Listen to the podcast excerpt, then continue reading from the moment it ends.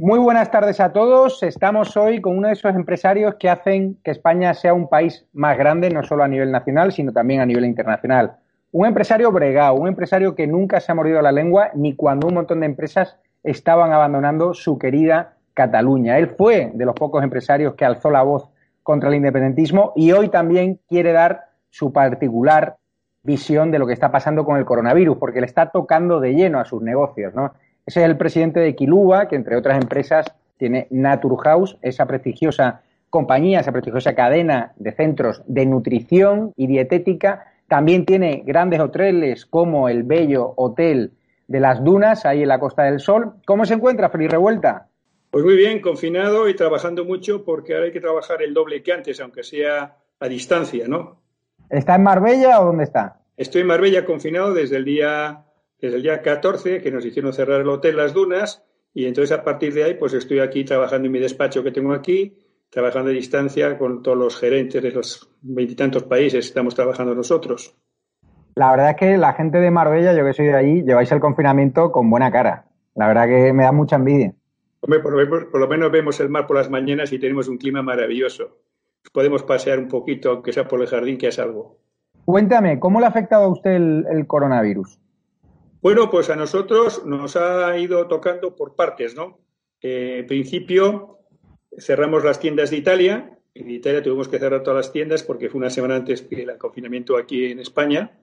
Eh, nos acogimos a un ERTE y bueno, y espera, ya hubo un confinamiento ahí también en Italia por la parada total. Luego siguió España, luego siguió eh, Inglaterra, Estados Unidos, Francia, y Bélgica, los únicos países que realmente no se han cerrado y están trabajando a medias, pero trabajando han sido los países del este, Polonia, que es donde tenemos una fábrica y tenemos ahí 300 tiendas, Chequia y, Eslovaquia y Hungría. Estos países han estado funcionando perfectamente porque ahí el problema del coronavirus lo enfocaron ya con mucha antelación y lo hicieron bastante bien.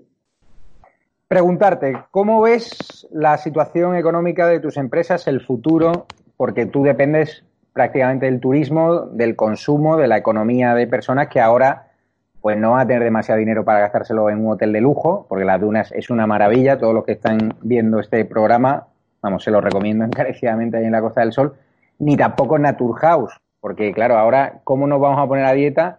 ¿Cómo vamos a pagar unos tratamientos que son excepcionales, que tengo un montón de amigos que han pasado por tus centros? Pero claro, ahora hay gente que no tiene para comer.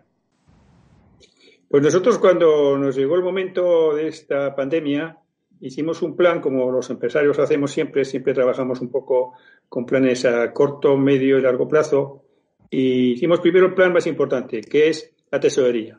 ¿Cuánto tiempo podemos aguantar cerradas todas las tiendas? ¿Eh? Entonces, claro, eh, vimos lo que había, decir, bueno, vamos a hacer un plan a dos meses, un plan a tres meses y un plan a cuatro meses. Y después vamos a hacer un plan a medio plazo pensando que vamos a bajar casi como mínimo un 50% el número de tiendas. Porque nuestras tiendas son franquicias, son franquicias que son gente autónoma gente que ha montado su negocio, gente que cuando la, economía va bien les va muy bien, pero cuando la economía va mal, pues eh, no, les va tan bien, ¿no? Y entonces nosotros hicimos ese plan. Eh, esto va a suponer en principio que, bueno, que nosotros tenemos otros negocios que están funcionando. Tenemos un laboratorio que, producimos geles de estos que hoy día se venden. ¿Eh? tenemos otros negocios que están funcionando en estos momentos, ¿no? Pero lo que es, el, digamos, el motor de nuestro grupo, que es Naturhub, lo tenemos totalizado. Sí que en Polonia, que tenemos la fábrica, sigue funcionando, pues trabajamos para terceros. Laboratorio también que tenemos en España también sigue trabajando, porque estamos trabajando para terceros, pero que es para el grupo muy poco. también es cierto que nosotros ya, viendo venir hace años el tema este, al empezar en Estados Unidos, montamos ya lo que es las ventas online, las ventas por Internet. Empezamos ya en Estados Unidos y en Inglaterra el año pasado y este año, en el mes de enero, empezamos en España, lo hemos empezado en Italia y hemos empezado hace cuatro días en Francia. Esperamos cubrir todos los países que tenemos con la venta online. Por lo cual, no tenemos la venta presencial, pero estamos vendiendo algo online. ¿Cree que hay algunos de sus establecimientos físicos que no van a poder volver a abrir tras el coronavirus? Muchos, muchos. Creemos un 50% que van a poder abrir. De 2.400 tiendas, yo creo que si me abren 1.200, me pego con un canto en los dientes. Y lo lleva con optimismo, ¿no? Porque al final usted, como empresario, se sentirá, como muchos empresarios, como la COE, bastante desamparado por el gobierno, ¿no? Por las medidas, ese plan de choque no está sirviendo para nada. Bueno, yo nunca he contado con el gobierno para nada. Yo siempre, si tengo declaraciones que hice hace años que yo creo que los empresarios tenemos que valerlos por nosotros mismos, porque como confiamos en los gobiernos, vamos arreados. Yo nunca he confiado en la, no, he tenido nunca ayuda del gobierno, ni le he pedido, nunca. ¿eh? creo que los empresarios tenemos que valernos por nuestros, por nuestros mismos medios, ser mayores, y el gobierno, mm, si somos empresas privadas, somos empresas privadas. Si te quieren que ayudar en situaciones como ahora en la pandemia, que realmente nos ha pillado todos de sorpresa y el gobierno nos ha mandado a cerrar. Por lo cual, si a mí el gobierno me manda a cerrar, a mí el gobierno me tiene que ayudar e indemnizar porque me ha obligado a cerrar. Por lo cual, no he sido yo el que he querido cerrar. ¿eh? Eh, nosotros podríamos haber vendido, pues seguir vendiendo. Pues sí, en Polonia ha habido la pandemia y en las tiendas han estado abiertas. ¿Por qué? Porque se han, se han, tomado medidas fitosanitarias adecuadas, eh, se han hecho lo que estamos haciendo ahora, las consultas de uno en uno, se han tomado medidas y, bueno, hemos vendido mucho menos, pero hemos vendido. Aquí, precisamente, pues se cerró todo a cal porque no, hubo previsión. Cuando yo digo de que eh, teníamos que haber copiado el modelo de China. En China cerraron la ciudad de Wuhan y el resto quedó más o menos funcionando, más o menos. Ahora, aquí la ciudad cerrada a cal canto. Ahora mismo aquí hemos cerrado todo y yo considero que hay muchas zonas en España, como aquí la zona de la Costa del Sol, que podría haber estado funcionando perfectamente con unas normas de control. me gustaría que explicase el, caso polaco, ¿no? ¿Cuántos contagios y muertos tienen allí, teniendo las tiendas abiertas? Muy pocos. Yo tengo una estadística que la voy encontrando cada día. Eh, está a nivel de, Alemania.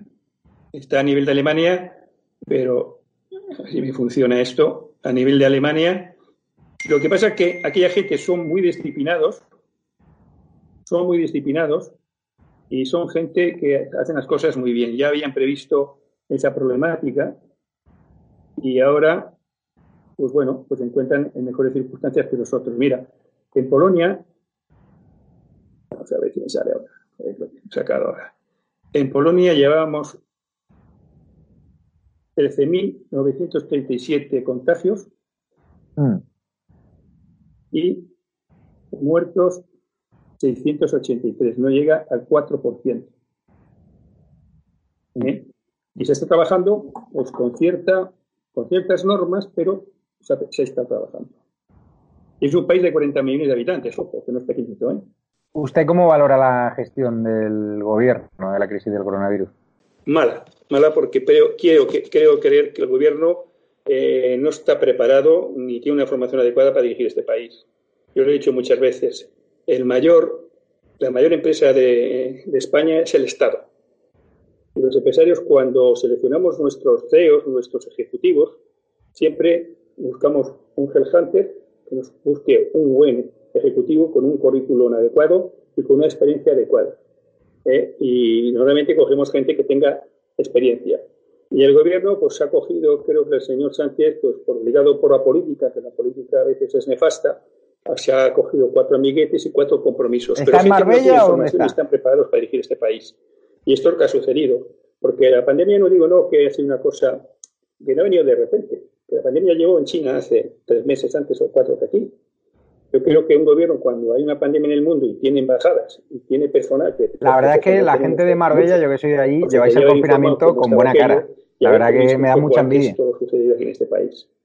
Hay una embajada, hay un agregado comercial, muchas empresas españolas que estamos en China. Yo compro mucho.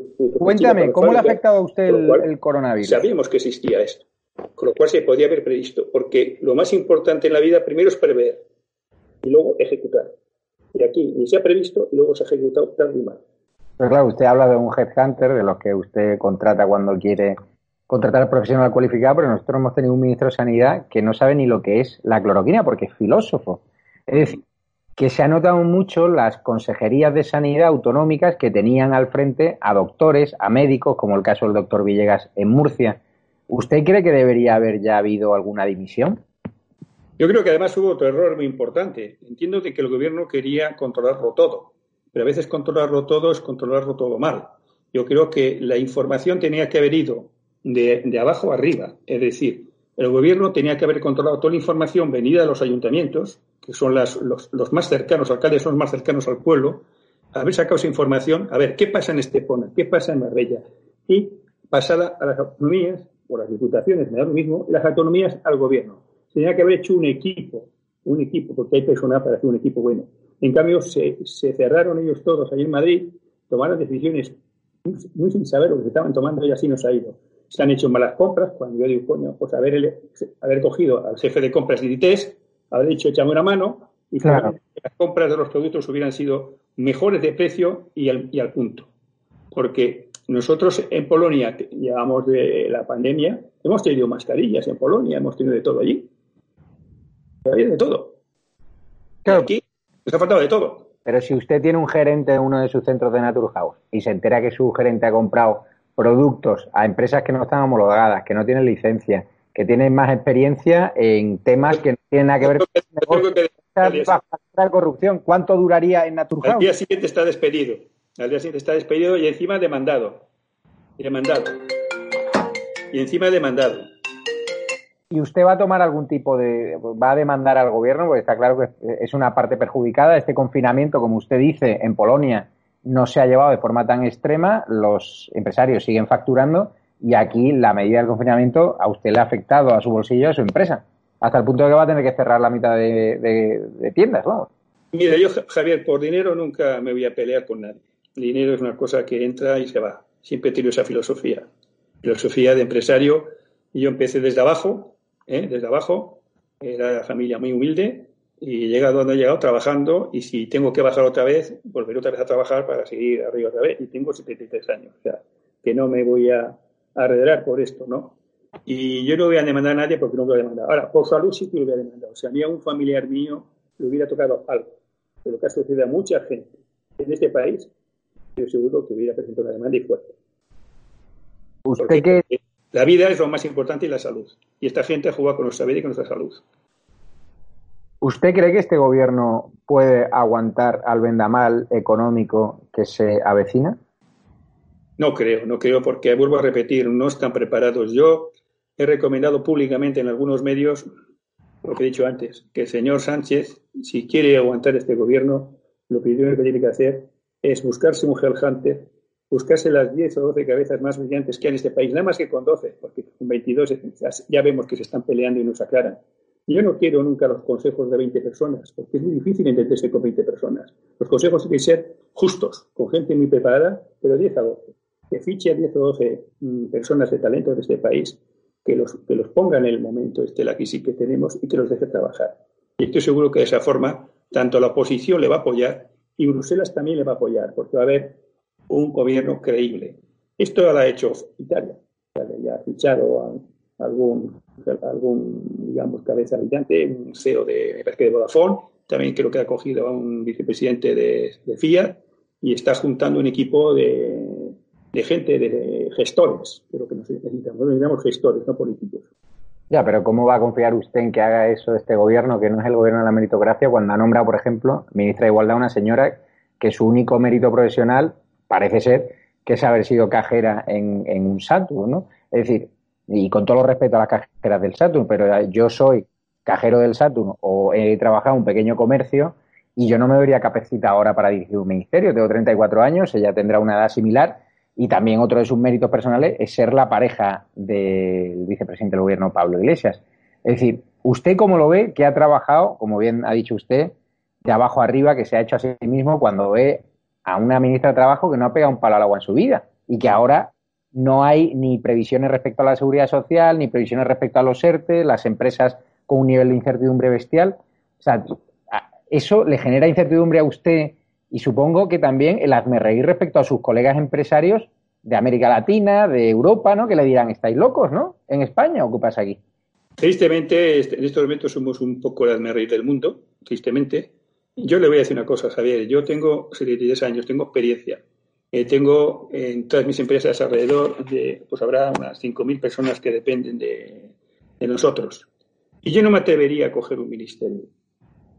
Creo que no estoy lo suficiente preparado para llevar un ministerio. Creo que hay gente más capaz que yo para llevar un ministerio. Lo más importante en un empresario es rodearse de los mejores. Yo tengo, sí tengo gente que trabaja conmigo que puede hacerse cargo de un ministerio. Yo no. Porque yo siempre me he rodeado de gente mejor, que yo. Y yo lo que le pido a Sánchez que se ponga, que se rodee de gente mejor que él, no peor.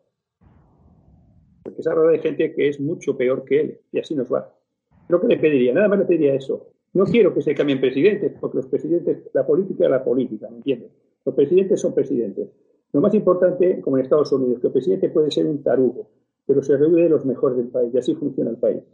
Claro, de Trump habla muy mal aquí en España, la izquierda, pero solo hay que preguntar a los empresarios allí por los datos de paro, ¿sabes? Es que es, que es inconcebible. Pero ¿a usted le da pena en las situaciones dramáticas que supongo que ha tenido que conocer de personas a las que ha tenido que despedir en, el ERTE temporalmente y que no van a poder llegar prácticamente a fin de mes o que se han tenido que ir a vivir con sus padres? ¿Habéis aplicado algún tipo de ayudas a casos de familias vulnerables? No sé. No, nosotros en principio lo que hemos hecho es aplicar los ERTES con gente. Nosotros tenemos un personal muy joven todo, porque nosotros donde hemos presentado los ERTES ha sido en las tiendas. Las tiendas son personal joven, normalmente menos de 25 años, eh, y, esta gente, pues bueno, no es tan problemática como un padre de familia. En lo que es la estructura de la empresa hemos aguantado la mayoría de la gente. Y esa estructura, en cuanto tengamos que funcionar, vamos otra vez a, a, a, o sea, a entrar otra vez en la compañía, ¿no? Las tiendas es lo único que posiblemente es donde tengamos que quitar tiendas. Entiendo. Pero lo demás, nosotros eh, estamos viendo, por ejemplo, nosotros tenemos también inmobiliaria, tenemos muchas tiendas que son propiedad, las tenemos alquiladas a los franquiciados, y a todos estos franquiciados hemos dicho, el mes de marzo, el mes de abril y el mes de mayo, si está cerrado, usted no paga toda la renta, para que usted pueda seguir. ¿Usted cree que se va a hundir el mercado inmobiliario? También va, va a estar tocado, va a estar tocado también, porque las rentas van a bajar, los precios de las viviendas, de los locales y todo va a bajar. Cuando hay una crisis de ese tipo, baja todo, baja todo. Lo más importante cuando, cuando hay una crisis de, este, de esta magnitud, que es una crisis muy importante, es cada, que cada uno baje un nivel. Todos, todos vamos a tener que bajar. Y lo que para mí va a ser importante quizás en esta tragedia que está sucediendo, que la gente nos vamos a dar cuenta de que tenemos que hacer doble esfuerzo para conseguir la mitad de lo que conseguíamos antes. Ya, Félix, pero a usted no le van a dar una paguita, porque usted, este gobierno social comunista, le criminaliza porque tiene unos determinados recursos y hay muchas grandes fortunas o, personas que cobran más de 60.000 euros que ya se están planteando irse a Portugal, ¿no? A pesar de que Portugal ha congelado esas exenciones fiscales, ¿no? Que tienen un porcentaje de tributo mucho más bajo que el español. ¿Usted cuando ve esa decisión del gobierno de dar paguitas a personas supuestamente vulnerables, pero que ya hemos visto lo que ha pasado en Andalucía, que han generado redes clientelares durante muchos años en el PSOE a través de los SERE. ¿Usted qué piensa? ¿Usted que se lo ha currado usted solo, rodeándose de los mejores, pero que tiene callos en las manos de trabajar? Pues yo creo que es que en todo esto, eh, lo más importante de las personas, de los seres humanos, es que nos den trabajo, que nos den oportunidades. Yo creo que España hasta ahora nos ha dado oportunidades. Todo el mundo que ha querido trabajar ha trabajado. Es triste que digamos que tenemos unas cifras de, paro, teníamos, estoy hablando del antes, no de ahora, Tenemos unas cifras de paro muy importantes y yo me encontraba con problemas para colaborar personal. Yo lo dije en la televisión una vez. Me dijeron, bueno, es que paga poco. No, pago bastante. Cobran comisiones. Lo que pasa es que la gente no quiere trabajar. Porque llega un momento que la sociedad de bienestar lo que ha creado pues es un, mucha gente que, bueno, pues que, que ya me lo soluciona papá Estado para que iba a trabajar. Y esto es lo malo. Yo creo que con esta pandemia esto va a cambiar. Esto va a cambiar. Y en cuanto al tema de que los impuestos, yo los impuestos siempre he dicho que son justos. A mí que me cobren impuestos, que me parece perfecto, que me cobren, y que me cobren más, me parece perfecto. Lo que, me pare, lo que no me parece bien es cómo se, se distribuyen esos impuestos. Porque a mí los impuestos que se distribuyen para ayudar a los que menos tienen me parece bien pero unos impuestos se utilicen para que una serie de políticos y de, grupos que tengamos pues vivan muy bien, eso no me gusta, por eso hay que trabajar. Yo siempre pongo de ejemplo Suiza. Suiza, hay que poner ejemplo. En Suiza los impuestos los recoge el ayuntamiento, los alcaldes. ¿eh? Y los alcaldes tienen la responsabilidad de la educación, la, responsabilidad de la sanidad, la responsabilidad de recoger los impuestos, la responsabilidad de la, regulación social, que es un esto. Y esto lo llevan los alcaldes. Luego hay siete, siete ministros. Siete ministros. Y uno de esos ministros, por rotación, es presidente. Y con esa administración y con esos, y con esos funcionarios tiene suficiente.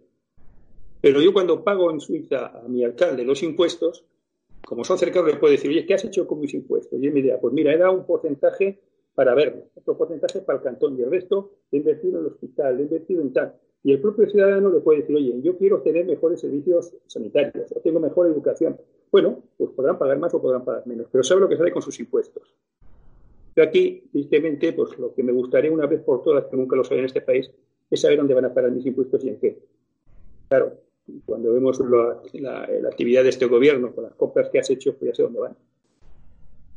Los impuestos son justos siempre. Yo, yo nunca he dicho que los impuestos sean injustos. Lo que es injusto es el reparto. Como buen empresario, la crisis del coronavirus, yo tengo muchos amigos en Estados Unidos, he vivido allí, y me dicen que en Estados Unidos se está afrontando también como una oportunidad para hacer nuevos negocios, para diversificar. ¿Usted ya tiene en mente nuevos negocios en la cabeza? ¿Se le han ocurrido cosas? ¿Lo ve como una oportunidad? Sí, nosotros ya tenemos cosas. Nosotros estábamos ya trabajando en Estados Unidos ya hace tres o cuatro años. Hace tres o cuatro años empezamos en Estados Unidos ya tengo allí dos o tres empresas montadas y yo creo que allí hay muchas oportunidades en todo. Es un país que, toda la gente trabaja mucho, pues ya sabes que se trabaja por horas, ¿eh? mm. la gente paga por horas, cuanto más horas trabajas, más ganas, y el empresario cuando tiene un empleado bueno, pues le paga más la hora y lo, promociona, ¿no? Claro. Porque es allí uno dice, yo voy a trabajar mucho para ahorrar para montar mi negocio. ¿eh? y así funciona. Y yo le diría que, por ejemplo, mi gremio, por ejemplo, en el estado de Florida, que no es el más importante, porque el más importante de mi gremio es California, pues hay como, como 40 fábricas que facturan mucho más esas fábricas que muchas empresas más importantes de aquí de Europa. Claro. ¿Usted se cree las previsiones que ha hecho el gobierno del desplome del PIB del 9,2%, y viendo la bolsa cómo ha caído?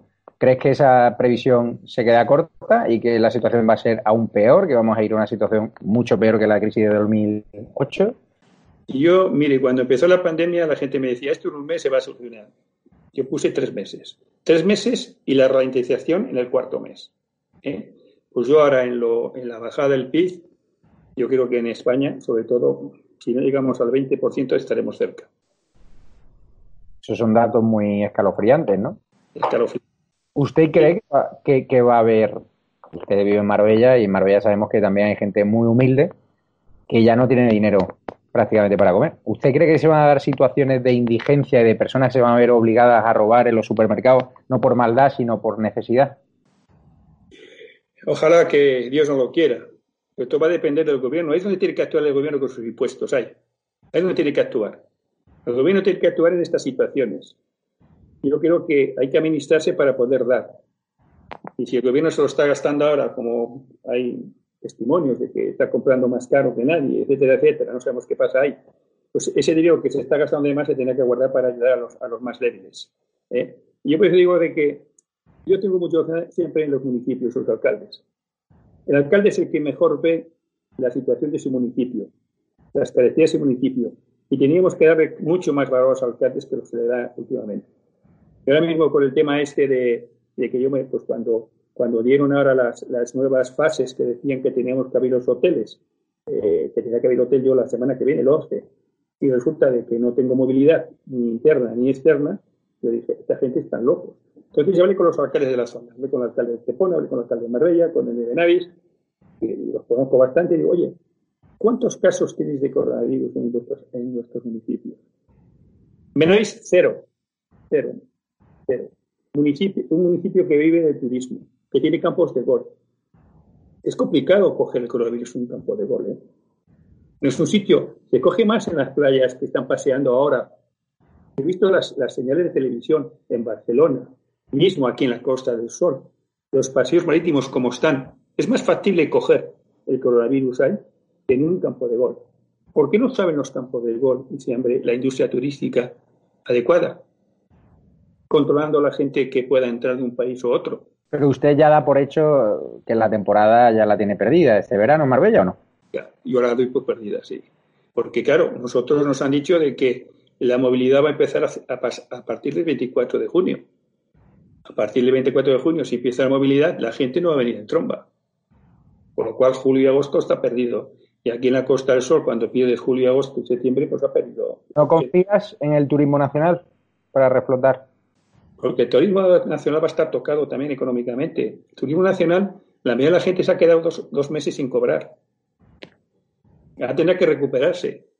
Claro. Recuperarse sus ahorros. La gente que tenía un dinero para gastarse en las vacaciones se lo ha gastado ahora en, en esto. Ya, ya, ha hecho las vacaciones ya. ¿Y usted cuánta ocupación necesita llenar esos hoteles para que le salga rentable el abrir en verano? en verano, eh, bueno, nosotros la media del año tiene que ser aproximadamente un 50%. Lo que pasa es que el 50%, mmm, nosotros hasta ahora, que teníamos abierto todo el año, teníamos los meses de enero, febrero, pues que había una ocupación del 20-25%, y luego ya llegaba junio, junio, julio, agosto, Semana Santa o septiembre, que llegamos a 80, 85, 90%, por lo cual la media del año pues, saldría bien, ¿no? Lo este año, lo gordo, no va a salir bien. ¿Cuántos puestos de trabajo se pueden ir al garete si usted, como dice, la temporada veraniega ya la da por perdida? ¿Aquí en la Costa del Sol? Sí. En la Costa del Sol hay 150.000 personas que viven del turismo. Y de esas 150.000 calcule que ya se ha perdido, pues a lo mejor las empresas podemos coger un 20%. Son 25, 30.000. El resto van a tener que ir al paro. Y si no van al paro, si no nos permiten salir del ERTE con, pues, con gente que vaya al paro, pues las empresas van a cobrar. Claro. Y además, no conozca Marbella, le digo a los espectadores que estarán escuchando atentamente esta entrevista, Marbella será una situación en la que hay gente que fía toda su vida del año a junio, julio, agosto y septiembre, que son temporeros del turismo. Es decir, ¿esta gente de qué va a vivir? ¿De qué va a comer? Pues ahí está. O tienen un paro, porque sean gente que estaban. Hombre, yo los empleados que tengo en el hotel son llevan tiempo, han pasado cotizado, con lo cual han tenido derecho a un paro de un año o dos, cobrarán el paro, por supuesto, ¿no? Pero habrá gente que, que, se contrataba por los meses de verano, que eran contratos de tres meses, cuatro, esos van a tener dificultades. Marbella, por ejemplo, que es la capital en España del turismo de lujo, junto a Ibiza. Claro, ese turismo de lujo, ahora con la imagen que hemos dado internacional de España, hemos sido el hazme reír, un, un país inseguro para frenar el coronavirus. ¿Tú crees que teniendo otros países como Grecia, por ejemplo, Mykonos, Saint-Tropez, o sea, un montón de ciudades que lo han gestionado bastante bien, ¿tú crees que ese turismo de lujo va a venir a Marbella? No, no te digo ya este verano, te digo el verano que viene. No, yo, digo, el turismo de lujo yo lo tengo, lo, lo, veo más difícil de lo que tú lo ves, porque mira, yo el turismo de lujo normalmente es una gente de edad. Sí. Hay muy poca gente de 30 o 40 años que, a no ser que sean herederos, que pueden gastarse eh, en dinero en turismo de lujo. Y esa gente de edad, que ha sido la que ha estado más tocada en esta pandemia, va a tener miedo en salir. Yo mismo tengo miedo en salir. Yo miedo en salir tengo, ¿por qué? Porque digo, bueno, me quedo en mi casa, trabajo, hago cosas y me quito de que me venga ese bichito y me toque las narices, ¿me entiendes? Y la claro. gente le va a costar, le va a costar mucho. Con lo cual, el turismo de lujo te va a pegar fuerte. Y además, acuérdate una cosa, que como conoces bien que tú eres de Marbella, aquí en Marbella lo que es importante es el turismo residencial. Sí. Gente tiene sus casas importantes. Lo importante para mí es que se abran las fronteras y puedan venir esa gente a sus casas. Británicos, alemanes, rusos, árabes, porque estos por lo menos nos dan una vida a los bares, a las cafeterías, a los pocos restaurantes que estén abiertos y a los negocios pequeños, que son los que son más débiles. Los hoteles grandes de las grandes cadenas, pues ya veremos. Estoy hablando con hoteles de cadenas y bueno, están haciendo sus planes, abriremos en las ciudades, en las costas no, ellos ya solucionan su problema. Aquí lo importante es el pequeño. Y este pequeño, eh, digamos, empresario, taxistas, gente que, que viven de, esta gente, pues si les viene todo ese turismo residencial, yo creo que una parte del año lo pueden arreglar. Pero ¿qué solución planteas, por ejemplo, en, los hoteles? ¿Que nos hagamos un té rápido al entrar al hotel, guantes, mascarillas y al salir también o cómo? Nosotros en el hotel nuestro hemos hecho un plan ya, es decir, tenía que haber tomada de temperatura a la entrada, intentar que la gente, si tiene la temperatura mal, si tienen un certificado de, un test estupendo, lo podemos recomendar. Nosotros en el hotel tenemos médico, ¿eh?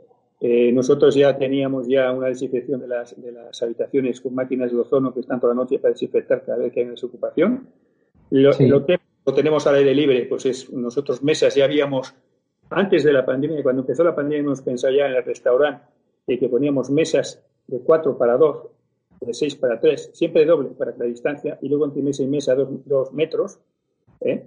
de forma de que la gente estuviera distante. ¿eh? Eso lo hemos planteado ya. Y luego, pues un planteamiento también de, bueno, de que como es un hotel, que nuestro es un hotel de salud también, pues tenemos médico y personal sanitario, por lo cual se les puede controlar mucho, mucho mejor, ¿no? Usted cuando echa la vista atrás y ve esas manifestaciones feministas de Madrid, que fue alentada por el gobierno a pesar de que tenía advertencias comunitarias de que no lo hiciese, que fue un error, de hecho ha muerto una exdiputada del Partido Socialista, del PSC catalán, que formó parte de esa manifestación, es decir, que les iba la vida, como dijo Carmen Calvo, ¿usted cuando ve esas imágenes piensa que es un mal sueño, una pesadilla, una irresponsabilidad, se le revuelve el estómago? ¿Qué, sentimiento le invade?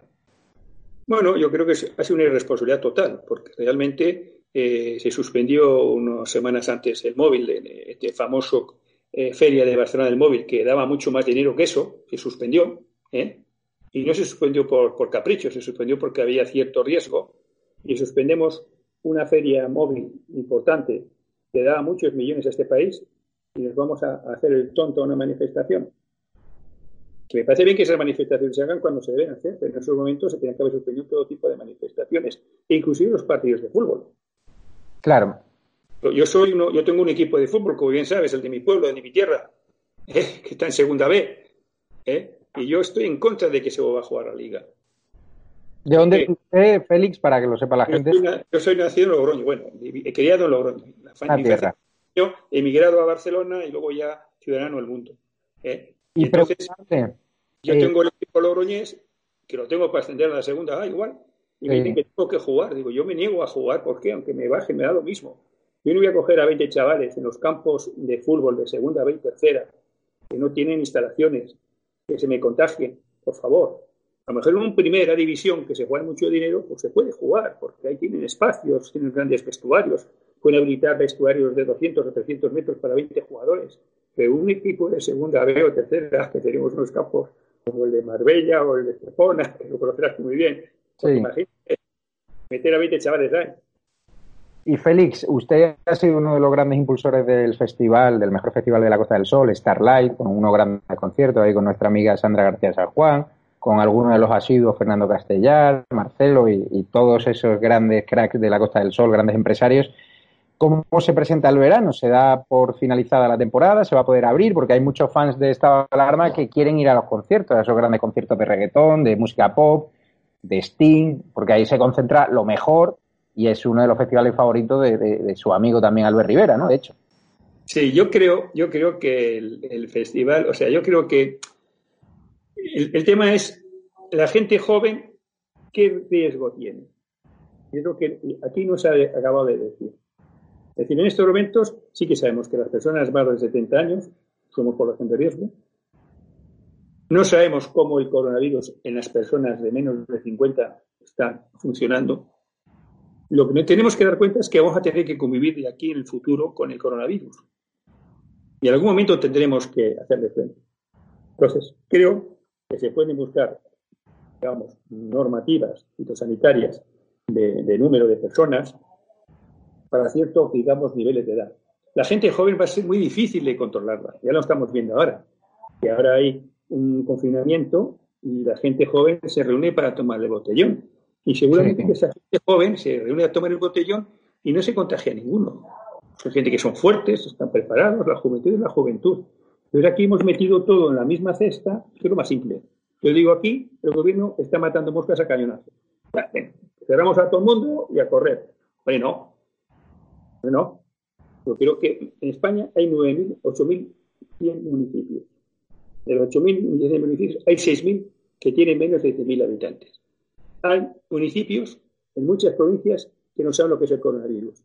¿Por qué no empezamos en esa gente a hacer que hagan vida normal a ver qué pasa? Que a lo mejor ahora que no pasa nada y están haciendo vida normal.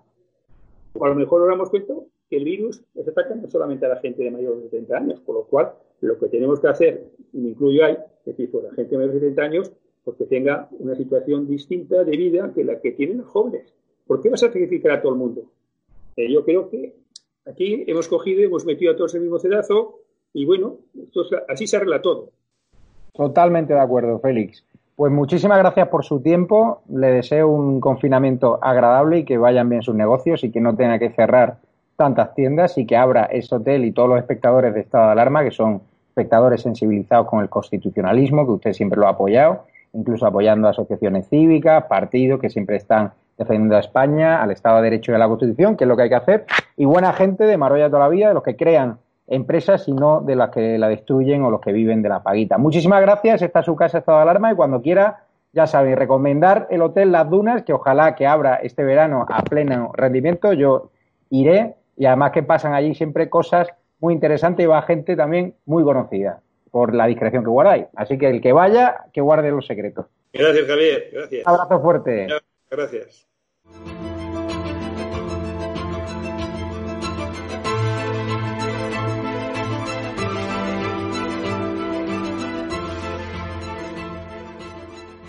¿Quiere formar parte de ese ejército cívico que quiere echar a Pedro Sánchez de la Moncloa, que quiere acabar con su gobierno del bulo? ¿Quiere formar parte de ese programa de YouTube que quiere cerrar este gobierno? ¿Quiere formar parte de ese equipo donde hay periodistas a los que el gobierno quiere meter en la cárcel? Pues ya tienes la oportunidad. Hemos creado un Patreon para que seas parte de la familia de estado de alarma y con una pequeña tarifa mensual puedas participar en nuestros programas, puedas interactuar con nosotros y puedas beneficiarte de ventajas más exclusivas. Únete a la familia de estado de alarma y únete a nuestro Patreon para echar juntos todos al gobierno chavista de Pedro Sánchez.